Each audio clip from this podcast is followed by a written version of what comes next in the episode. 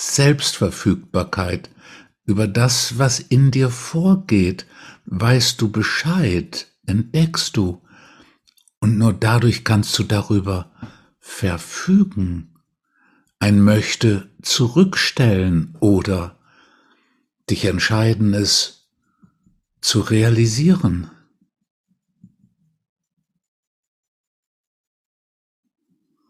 Und diese zunehmende Selbstverfügbarkeit, ein großartiges Prävention gegen die nächste Depression. Wenn diese Selbstverfügbarkeit wächst, dann wächst deine Selbstwirksamkeit.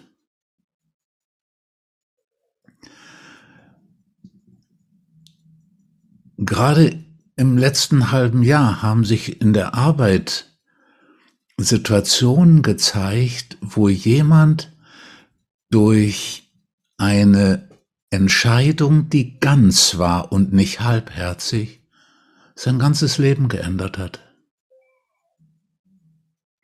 Entscheidungen, alleine die Entscheidung, dies oder das zu wollen, bewegt andere Menschen, ohne dass du deinen Mund aufmachst, bewegt andere Menschen, beeinflusst sie mit der Tendenz, dass sie dir zuarbeiten, dass sie mit dir im Einklang bleiben und dieses Wollen, wenn es nicht gegen sie gerichtet ist, unterstützen.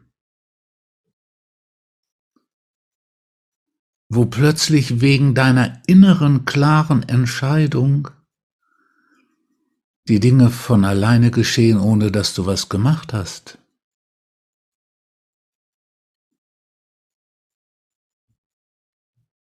Nicht immer, manchmal muss man arbeiten. Und man weiß nicht, was das Bessere ist, sich für etwas aktiv eingesetzt zu haben oder dass es einem in den Schoß fällt. Man bevorzugt nicht das eine gegenüber dem anderen.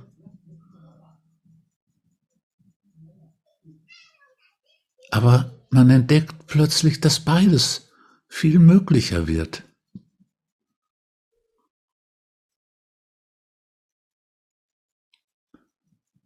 Jetzt können wir noch eine wichtige Frage dazu stellen. Wer ist das, den dieses betrifft? Die Selbstverfügbarkeit und die Selbstwirksamkeit.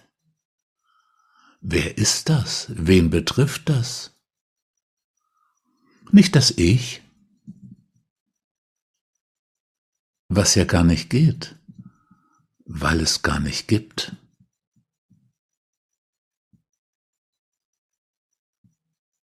Wen oder was dann?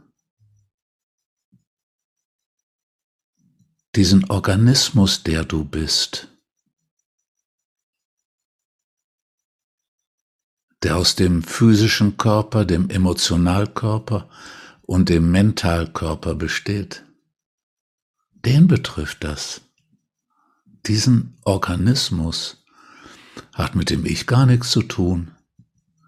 Wenn das Ich das nämlich hernimmt und sagt, ah, wie toll bin ich jetzt, dass meine Selbstverfügbarkeit wächst und dann wächst meine Macht und meine Möglichkeit, Welt und andere zu beherrschen, ja, dann ist man so sehr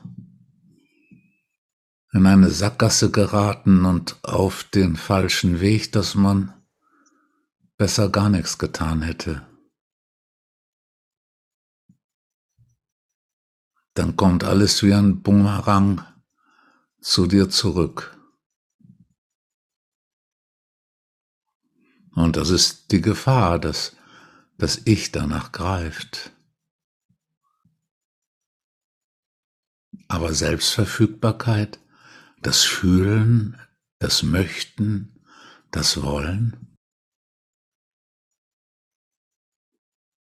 dem Ich geht's auch um ein Wollen, aber ein ganz anderes wichtig sein wollen, anders sein wollen, besser sein wollen, Recht zu haben, zu glänzen, Geltungssucht, Eitelkeit, Bewunderungssucht,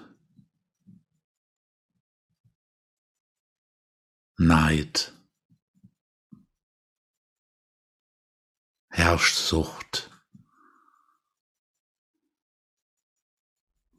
Es gibt manche, die sagen, ja, aber ich bin auf dem spirituellen Weg, ich will doch gar nichts.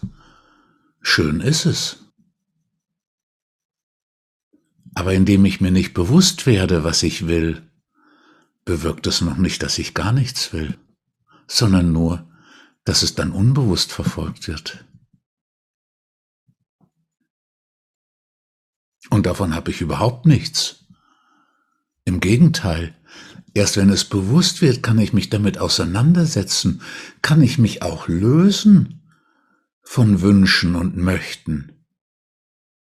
Und dadurch kann ich etwas dafür tun, dass ich in einen Zustand von Wunschfreiheit komme. Aber ja nicht da nicht, nicht dadurch, dass ich nicht genau hingucke.